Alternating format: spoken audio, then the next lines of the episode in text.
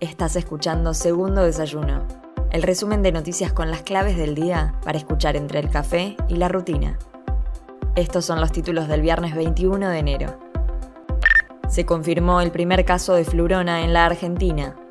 En medio del avance del COVID-19 en la Argentina, por primera vez en el país se notificó la detección de un caso de flurona, la combinación de influenza N2H2 y coronavirus.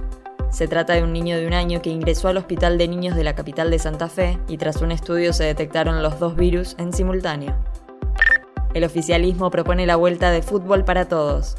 El bloque del Frente de Todos en la Cámara de Senadores presentó un proyecto que declara de interés general los partidos de la Liga Profesional de Fútbol y establece que deben transmitirse de forma gratuita por lo menos un tercio de los encuentros de cada fecha, incluyendo los clásicos. Proyecto fue presentado en la misma semana en que se frenó de forma parcial la fusión entre Disney y Fox. La Argentina solicitó a Interpol la detención de Rezai en Moscú. El funcionario iraní acusado en la causa que investiga el atentado contra la AMIA se encuentra en Rusia participando de una visita oficial. Las autoridades judiciales argentinas elevaron el pedido a Interpol para que haga valer su pedido de captura internacional. Investigan maniobras para incumplir con los precios cuidados.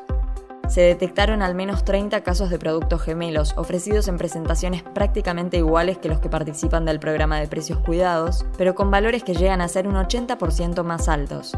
En el gobierno aseguran que habrá sanciones para las empresas responsables. Las producciones de gas y petróleo marcaron récords históricos en diciembre. De la mano de la reactivación que se visualiza en distintos sectores de la economía, las producciones de gas y petróleo alcanzaron niveles históricos. En el caso del gas, diciembre de 2021 se convirtió en el mejor diciembre de los últimos 13 años. Para el petróleo se trató de los mejores niveles de producción en 9 años. Soy Mel Somoza y esto fue Segundo Desayuno, el resumen informativo de El Destape. Te espero el lunes con más noticias. Hacenos parte de tu día. Infórmate donde quieras, cuando quieras.